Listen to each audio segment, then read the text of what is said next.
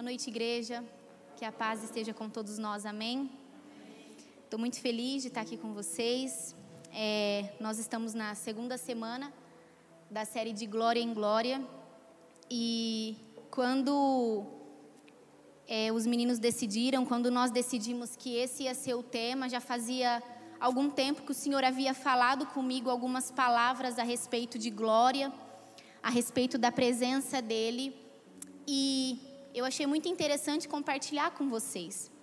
E é interessante que quando nós falamos sobre glória, a gente olha para a palavra de Deus e nós percebemos que a glória ela tem muito mais a ver com um pai de família, sabe, que é, deixa as drogas, um pai de família que deixa muitas vezes é, o adultério, que volta para sua casa. A manifestação da glória de Deus tem muito mais a ver com um esposo que respeita a sua esposa, com uma esposa que é sábia dentro de casa, com filhos que respeitam os seus pais, do que propriamente dito aquilo que nós às vezes crescemos ouvindo sobre o que é glória de Deus.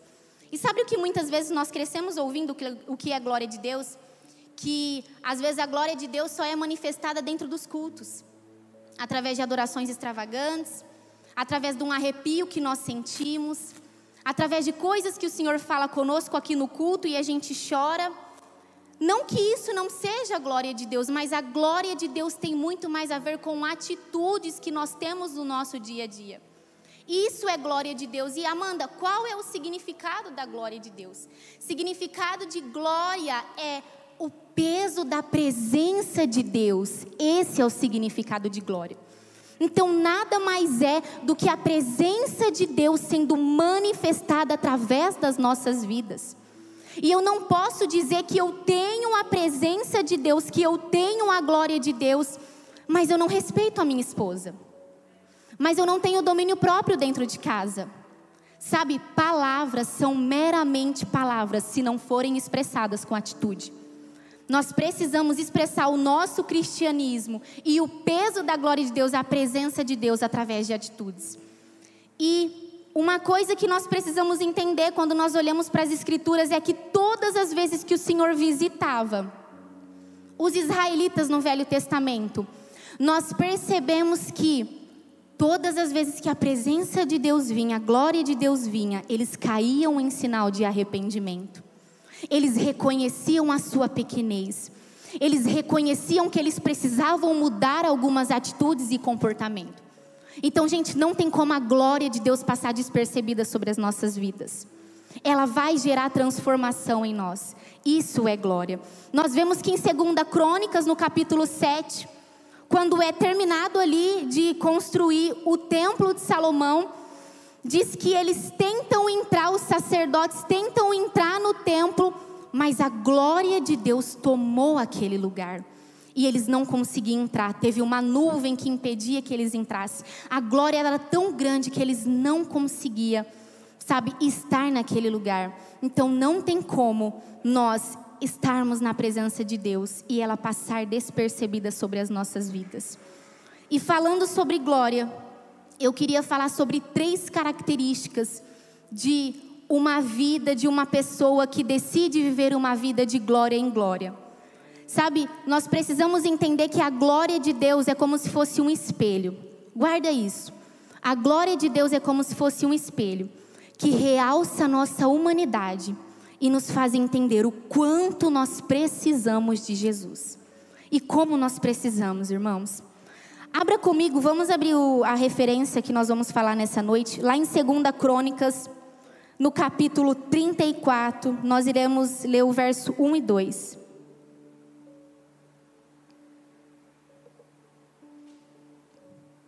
Aleluia. Assim que você encontrar, fala amém. Ou se você não encontrar, diz misericórdia. Amanhã é feriado, gente, vamos animar. Posso ler? Vamos lá então. Tinha Josias oito anos de idade. Guarda isso, gente. Olha quantos anos esse menino tinha. Tinha Josias oito anos de idade, quando começou a reinar e reinou 31 anos em Jerusalém. Fez o que era reto perante o Senhor. andou em todo o caminho de Davi, seu pai, e não se desviou nem para a direita e nem para a esquerda. Gente, para falar sobre essas características de quem escolhe viver uma vida, uma jornada, né, que é a vida, é, de glória em glória, eu escolhi falar desse rei, desse menino, Josias. Gente, é interessante que quando nós olhamos para a vida desse menino Josias, ele tinha apenas oito anos e de repente ele decide mudar todo o percurso da sua história.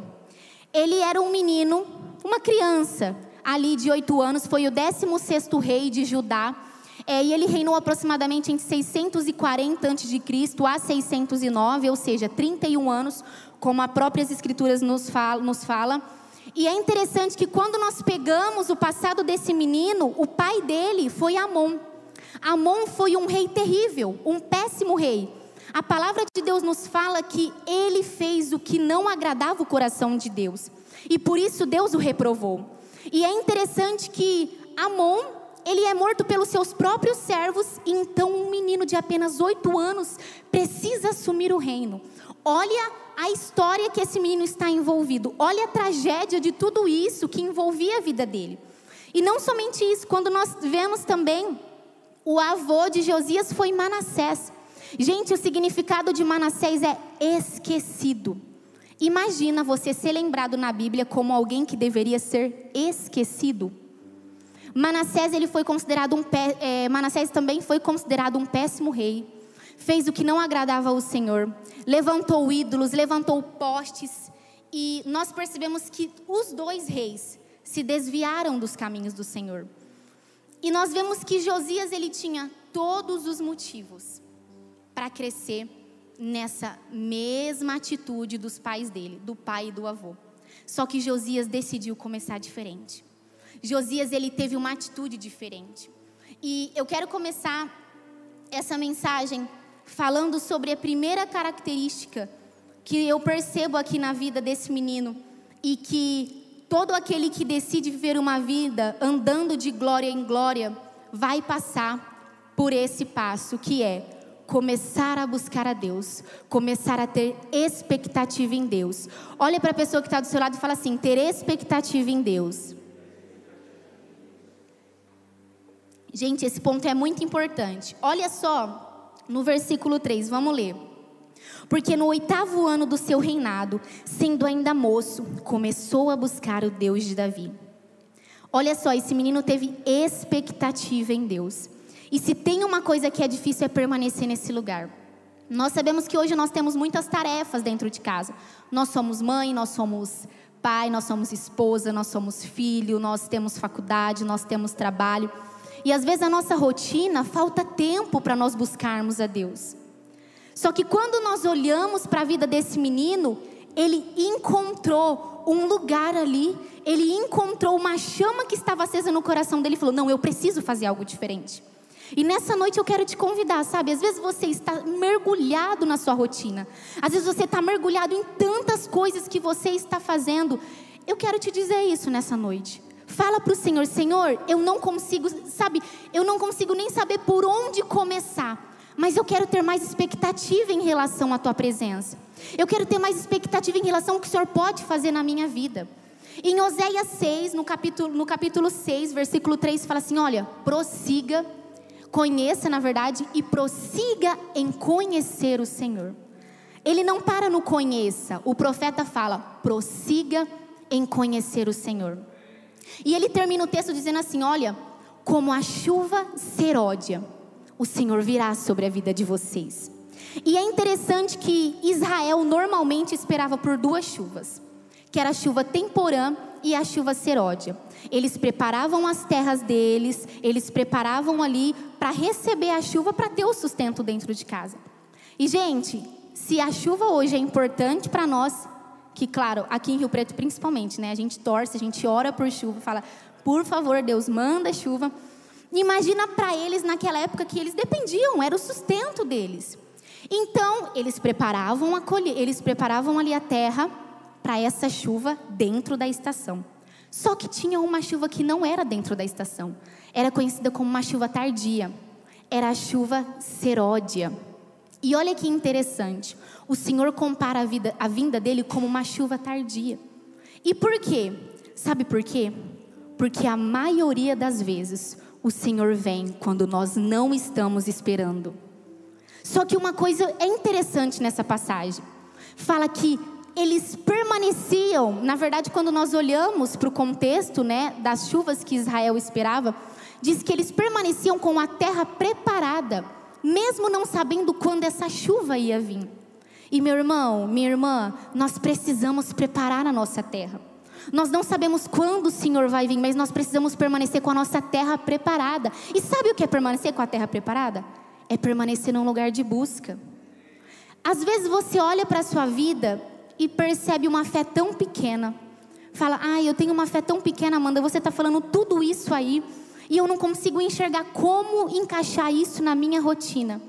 Nós percebemos que nos evangelhos o Senhor conta uma parábola para nós ele compara a fé ao tamanho de um grão de uma mostarda. Você sabia que o grão de mostarda é o menor grão que existe? Só que quando plantada, se torna a maior árvore também que existe. Às vezes a sua fé é pequena hoje, você não consegue se enxergar num lugar de busca, num lugar de ter expectativa em relação à, à vida com Deus. Mas se você tem fé, e mesmo que for pequena, e saber colocar no lugar certo, essa fé vai multiplicar. Eu tenho certeza absoluta. Nós precisamos ter expectativa em Deus, meus irmãos. Se nós não tivermos expectativas em Deus, o que, que a gente está fazendo aqui? Eu lembro que é, teve uma semana, teve alguns dias que eu estava querendo viver algo diferente com Deus. E eu falei, Senhor, eu quero viver algo diferente contigo. Sabe, eu quero te buscar de, de, de alguma forma diferente. Então, eu separei uma semana para acordar todos os dias, três horas da madrugada para orar. E não tinha um motivo específico, eu só queria orar, eu só queria buscar mais o Senhor. E eu acordei. Gente, naquela semana eu recebi duas respostas de situações que eu estava esperando. Eu fui para esse lugar esperando essas respostas? Não. Mas eu estava com a minha terra preparada. E posso te falar uma coisa? Se você permanecer com a sua terra preparada a qualquer momento, a chuva vai descer. Então nós precisamos permanecer. E o que é permanecer? A gente sempre fala, gente, a vida com Deus é uma tríade, não tem como nós fugirmos disso. É leitura da palavra, jejum e oração. Você não conseguirá ter uma jornada de um discípulo fiel. Você não conseguirá produzir um caráter de Cristo em você se você não viver essas coisas. Nós precisamos e é através dessas coisas que nós teremos expectativa em Deus. Às vezes você olha e fala assim: nossa, mas isso aí é coisa para pastor. Orar três, três horas da madrugada, separar três horas de oração. Gente, cinco minutos que você separa do seu dia para agradecer o Senhor já é o bastante. Eu lembro que nós iniciamos o trabalho aqui na Origem e eu estava trabalhando, e eu trabalhava de sábado também, e eu ainda estudava à noite. Foi uma fase muito difícil para mim, muito corrida, de muitos, muitos compromissos eu não parava em casa. E às vezes eu estava no meu trabalho e de repente eu ouvia um suspiro do Senhor no meu coração. E eu falava: O Senhor quer falar comigo. E eu estava na frente do meu computador, trabalhando. Então eu ia no banheiro do meu trabalho e falava: Jesus, eu senti o Senhor andando por aqui. O Senhor quer falar comigo? Gente, é nessas pequenas atitudes.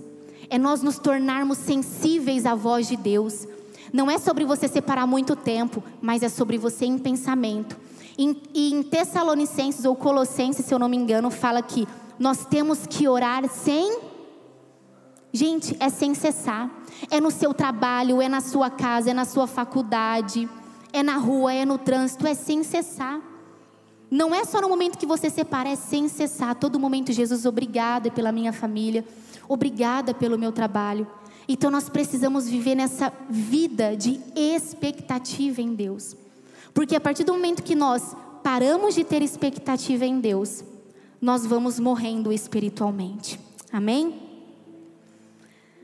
E nós percebemos que quando nós olhamos para a vida desse menino Josias, ele começou a buscar quando ele tinha apenas oito anos de idade. E ele começou a viver algumas coisas depois de aproximadamente quase dez anos. Ele permaneceu num lugar de busca por aproximadamente 10 anos, gente.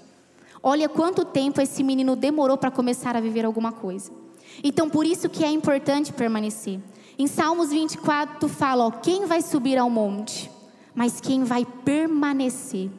Então nós precisamos permanecer. Esse menino Josias, ele não ficou alguns dias ali buscando o Senhor e de repente ele não, não, não quero mais. Não, ele permaneceu. E em Eclesiastes, no capítulo 7, versículo 14, fala assim: ó, quando os dias forem bons, aproveite-os. Mas quando forem ruins, considere. Deus fez tanto um quanto o outro, para evitar que o homem descubra alguma coisa sobre o seu futuro. Gente, o que, eu aprendo com isso? Nós precisamos ter expectativa em Deus no dia difícil também. Sabe por quê? Porque às vezes o Senhor quer nos ensinar alguma coisa no dia difícil. Nós não devemos parar nos dias difíceis. A palavra fala lá em Tiago: Olha, meus irmãos, tendes por grandes motivos o passardes por várias provações, porque são elas que produzem em você um caráter aprovado, um caráter íntegro, um caráter reto diante de Deus. Então nós precisamos também considerar os dias difíceis e esperar o Senhor nestes dias também. Olha o que ele fala: aproveite os dias bons mas considere, ou seja, reflita nos dias difíceis. Então permaneça também, mesmo no dia difícil. Segunda característica de uma pessoa que escolhe viver uma vida de glória em glória e que Josias viveu é experimentar uma reforma. Você que está com a Bíblia aberta aí, no capítulo 34 de 2 Crônicas, vamos ler o verso 8? No 18 ano de seu reinado, Havendo purificado a terra e a casa, enviou Safã, filho de Azalias, a Maazéias, governador da cidade, e Joá, filho de Joacás, cronista, para, para repararem a casa do Senhor Deus. Olha que interessante. Josias, ele olha para a sua vida, começa a ter algumas expectativas em relação a Deus, e ele percebe que muita coisa ele não vivia. Ele olhou para ele e falou: Eu preciso mudar alguma coisa na minha vida. Eu preciso mudar alguns comportamentos. Eu preciso mudar algumas atitudes. Então ele começa a destruir todos os ídolos daquela cidade. Ele começa a purificar todo o povo. Gente, porque não tem como nós começarmos a buscar a Deus e não viver uma reforma. Repete assim comigo, ó. A reforma é fruto de uma expectativa em Deus. Mais alto é ela quem vai produzir mudança de comportamento. Gente, não adianta. Se não produzir mudança de comportamento, não vale de nada. Às vezes você olha para mim e fala assim: Amanda, eu não tenho poste lá em casa para destruir, não, viu? Não construo postes, não tem essas coisas lá em casa, não. Mas quem sabe dentro da sua casa você não consegue ter paciência com a sua esposa. Quem sabe dentro da sua casa você é uma esposa que é rixosa, como diz a palavra de Deus. Fala, fala, fala, fala. Quem sabe você dentro de casa não consegue ter paz, é ansiosa, é ansioso. No seu trabalho você não consegue deixar a mentira. Quem sabe você esconde algumas coisas do seu marido ou da sua esposa e vocês vivem essas coisas e não conseguem mudar os comportamentos. Sabe, muitos param nesse ponto, na reforma. Porque, gente, é muito difícil mudar. Quem aqui já viu de perto ou lembra da fase da adolescência? Tem uns que lembram, tem uns aqui que não lembram, não. Mas, gente, eu lembro da minha fase da adolescência. Gente, a adolescência é uma fase muito difícil. Eles vivem o que nós chamamos de crise, crises do crescimento. E é interessante que o adolescente ele é muito desastrado. Eu era muito desastrada. Eu ainda sou um pouco, mas um pouco. Eu era mais. E a gente tropeça em tudo. A gente cai toda hora, a gente não tem noção espacial, a inteligência espacial sumiu da nossa vida. E por que isso? Porque o adolescente ele está crescendo. Uma perna começa a ficar maior que a outra, um braço fica maior que o outro. Ele está crescendo, ele tá. E isso é biológico. Eu estou falando de coisas biológicas. Ele realmente está espichando, está aumentando de tamanho. E ele não tem mais noção que ele não é uma criança, que ele já tem um tamanho maior. Aí ele começa a tropeçar, ele não tem noção do espaço. E aí ele começa a viver essas crises de crescimento. E, gente, é muito ruim. É uma fase difícil. Que eu não sou nem criança e que eu não sou nem adulto. Eu não sei que eu sou direito. E muitas vezes nós iremos viver isso na nossa vida com Deus. Nós iremos viver crises de crescimento. Sabe, dói mudar algumas coisas, mas se nós não ousarmos atravessar essas mudanças, passar por estes lugares, nós não iremos romper algumas coisas nas nossas vidas. O Senhor está nos chamando para sermos cristãos de verdade. Nós percebemos que hoje o cristianismo se tornou comum. Hoje muitas pessoas são convertidas, mas nós vemos poucas atitudes e mudança de comportamento. Nós vemos que o Senhor, na palavra de Deus, nos evangelhos, ele combatia a atitude dos fariseus, que usavam roupas chiques, que tinha uma boa oratória, sabia a letra de cor, mas eles, sabe, com as viúvas, com os órfãos, com os pobres dentro de casa, não tinha mudança de comportamento. Então nós precisamos olhar para a nossa vida, para tudo que nós estamos vivendo e refletir nessa noite. Será que eu preciso mudar algumas coisas? Será que eu preciso viver algumas crises de crescimento? E eu não estou conseguindo passar por isso? Algumas semanas atrás, o Senhor me deu um sonho e normalmente o Senhor fala muito comigo por sonho. E eu estava almoçando com alguns amigos e um amigo bem querido, inclusive cresceu comigo, ele olhou para minha cara e falou assim: Amanda, você é muito inteligente, você sabe muito, mas você não sabe colocar em prática. Você tem dificuldade em colocar essas coisas em prática. Aí eu acordei. Aí eu falei, credo, eu vivi uma crise de crescimento, tá, gente? Eu falei, que horror, né? Como assim acabar o sonho desse jeito? Acho que Deus devia ter explicado mais, ou depois, é, o verdadeiro morde a sopra, sabe? Mordeu, agora sopra. E aí não aconteceu isso. Eu acordei do sonho e eu falei, Jesus, o que o Senhor quer falar comigo? E ele começou a ministrar algumas coisas no meu coração. E quantas vezes nós viemos de culto em culto, nós recebemos palavras, nós consumimos palavras na internet, nós consumimos palavra aqui de domingo a domingo, nos essências de quarta-feira, mas nós não conseguimos mudar alguns comportamentos.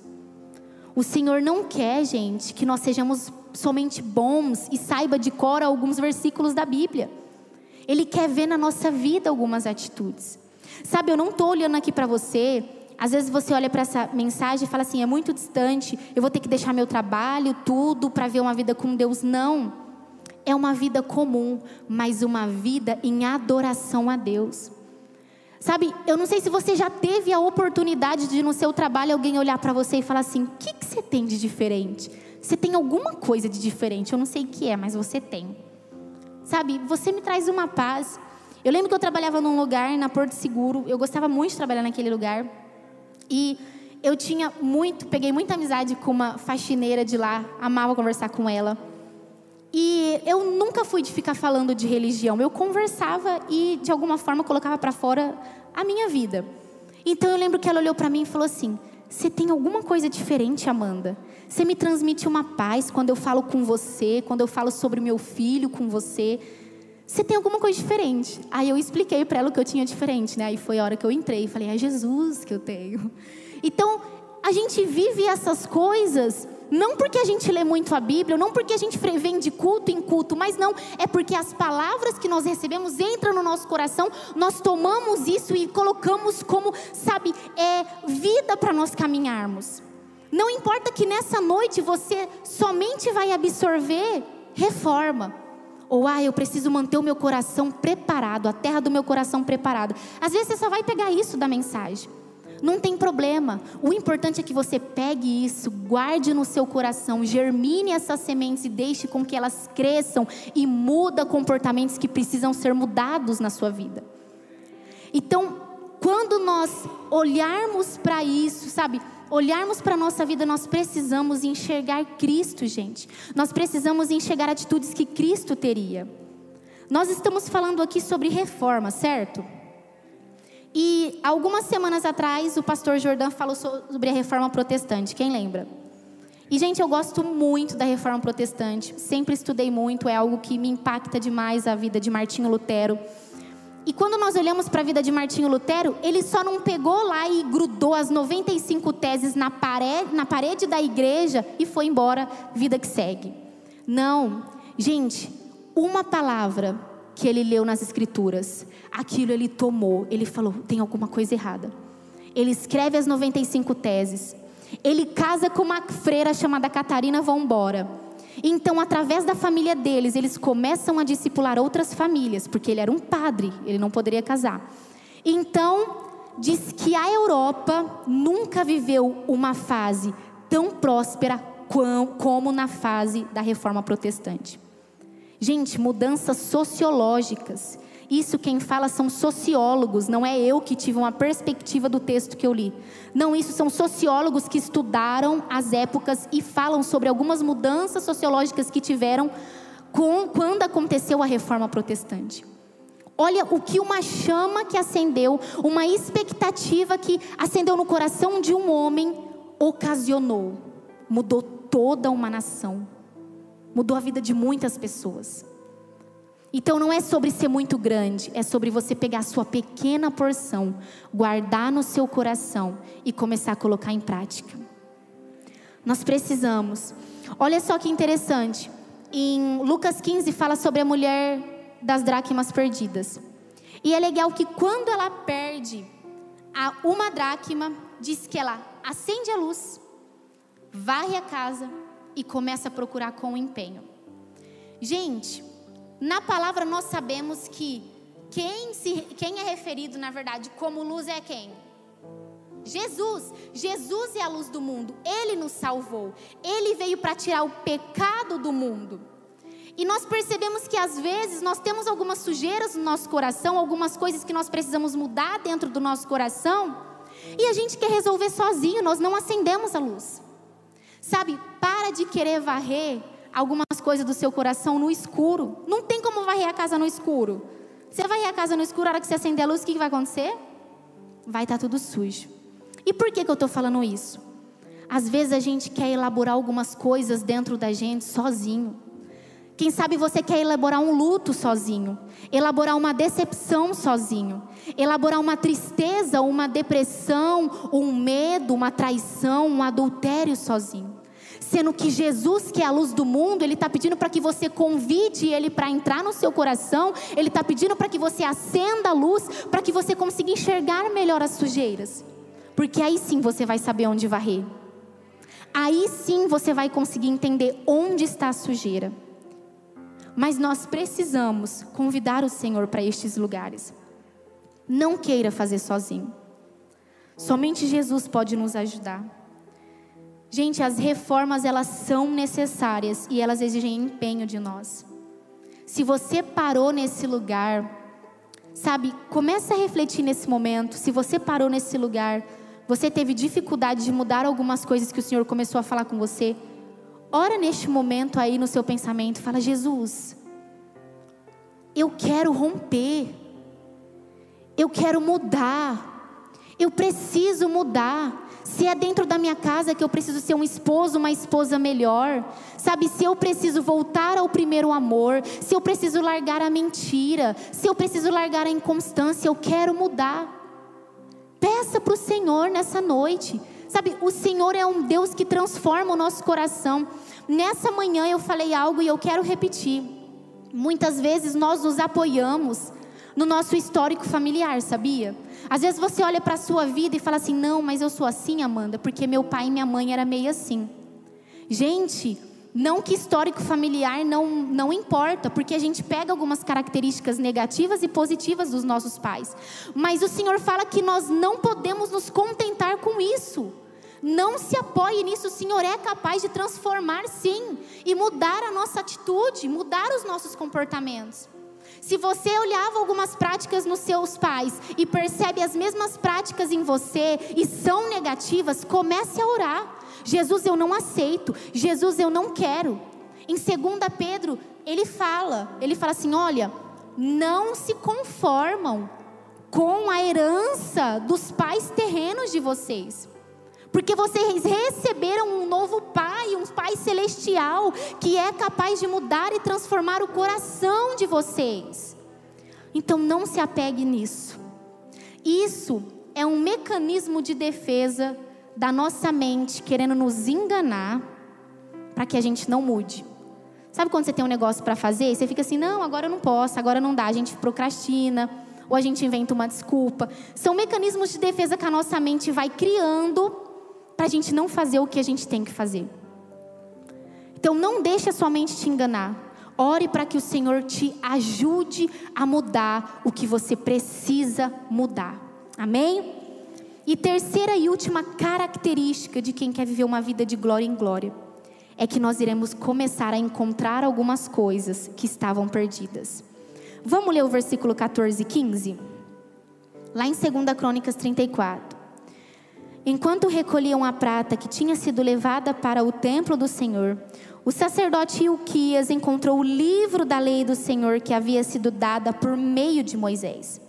E Ilquias disse ao secretário Safã: Encontrei o livro da lei no templo do Senhor e o entregou a Safã. Gente, olha que interessante. É, Para quem não sabe, o que estava acontecendo aqui? Às vezes você olha e fala, mas como assim? Estava perdido? As escrituras estavam estava perdida? O que estava acontecendo? O 12 rei de Judá, o rei Acás, ele foi um péssimo rei. Ele foi um dos piores reis que Judá já teve. Ele sacrificou o próprio filho para deuses estrangeiros. Olha que tragédia. E esse homem foi o responsável por fechar as portas do templo. Naquela época, quando Josias assume, as portas do templo estavam fechadas. Eles não adoravam mais o Senhor. Eles não sabiam mais quem era o Senhor que havia tirado eles do Egito e havia feito muitas coisas na vida deles, que havia falado para eles que eles seriam uma nação santa, uma nação eleita, a nação escolhida e separada. Eles não sabiam de nada disso. Aquelas gerações cresceram sem saber dessas coisas, porque o rei Acás que foi esse 12 rei, ele começa a queimar várias coisas e alguns escritos e fecha as portas do templo para que ninguém adorasse ao único e verdadeiro Deus. Então ele começa a levantar vários postes, postes para vários ídolos, eles começam a adorar outros deuses estrangeiros e eles se esquecem de quem realmente era o verdadeiro Deus. E é interessante que alguns extras bíblicos nos fala que provavelmente alguém pegou essas escrituras aqui e escondeu entre pedras para que o rei Acas não achasse e queimasse, como ele queimou outras coisas. Então, quando Josias recebe essas escrituras, recebe essa palavra, recebe aquele livrinho, olha para a sua vida e vê que ele está vivendo muita coisa diferente, que eles estão vivendo tudo diferente, ele começa a chorar diz que ele promove ali uma assembleia, olha, chama todo mundo, a gente precisa falar do que está acontecendo. Então eles chamam todo mundo e começa a ler as escrituras e eles caem em sinal de arrependimento, reconhecendo que muita coisa na vida deles precisavam mudar. Porque aquelas gerações não tinham tido contato com as escrituras, com a palavra de Deus. E uma coisa me chama atenção aqui. É interessante que diz que o livro estava perdido dentro da casa de Deus. Gente, quantas vezes nós viemos para Jesus, nós começamos a ter expectativa em Deus, buscamos. A gente tem até algumas mudanças de comportamento. A gente começa a trabalhar para Deus, trabalhar na obra, começa até cuidar de pessoas, se envolver na casa de Deus. Só que a gente começa a perder algumas palavras sonhos, objetivos que o Senhor nos entregou lá atrás. Quem sabe nós perdemos até o primeiro amor. Quantas coisas nós vamos perdendo, mesmo dentro da casa de Deus. Mesmo você vindo de culto em culto, de essência em essência, palavra por palavra que às vezes você é, se alimenta na, nas redes sociais, só que mesmo assim, você tem perdido algumas coisas que o Senhor te entregou lá atrás. Às vezes você olha para a sua realidade hoje e fala: já não cabe mais, Amanda. Só que quem sabe o Senhor está querendo restaurar essas coisas que foram perdidas. Às vezes, você não tem um rei Acas que veio para querer queimar esse, esse livrinho. Mas às vezes, quem sabe, foi o medo que fez com que você escondesse algumas coisas. Quem sabe foi a decepção que fez com que você escondesse algumas coisas e falasse: Eu nunca mais vou fazer isso. Quem sabe foi a decepção. Quem sabe foi a tristeza. Foi algo que você perdeu que fez com que você escondesse algumas coisas e perdesse algumas coisas.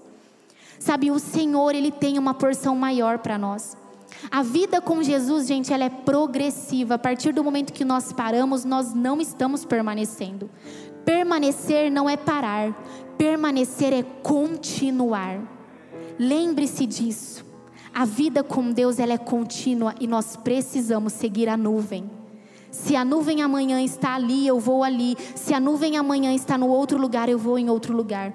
Mas nós precisamos permanecer sensíveis à voz de Deus. Nós precisamos deixar a luz entrar no nosso coração e, consequentemente, deixar com que o Senhor nos revele coisas que precisam ser varridas dentro do nosso coração. Quem deseja isso nessa noite? Gente, eu desejo. O Senhor, Ele falou muito comigo antes de eu ministrar essa mensagem para vocês. Ele falou muito comigo.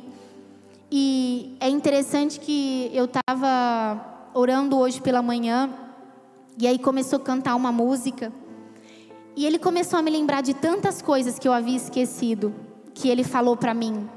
Tantas palavras, tantos sonhos. E eu comecei a chorar e falar: Jesus, por que, que a gente é assim, né?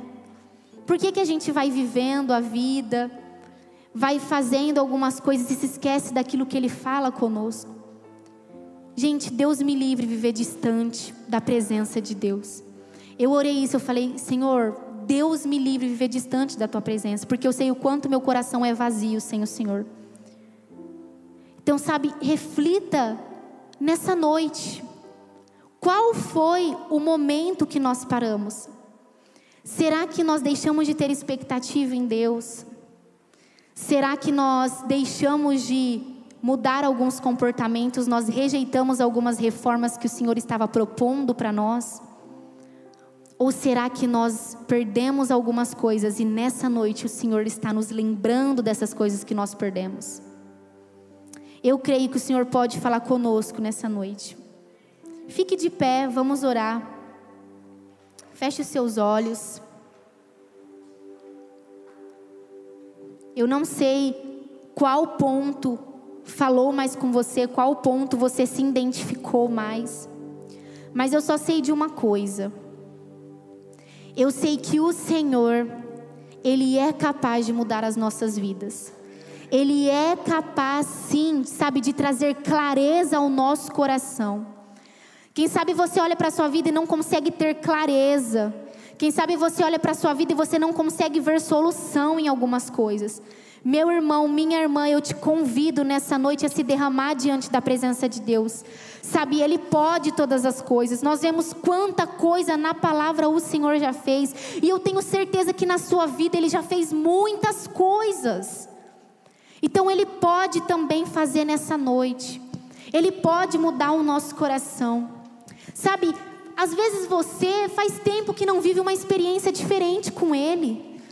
Faz tempo que você não sente a presença de Deus te envolvendo, a presença de Deus como uma brisa suave, sabe, trazendo paz, trazendo descanso, trazendo um, um senso de, de pertencimento ao seu coração.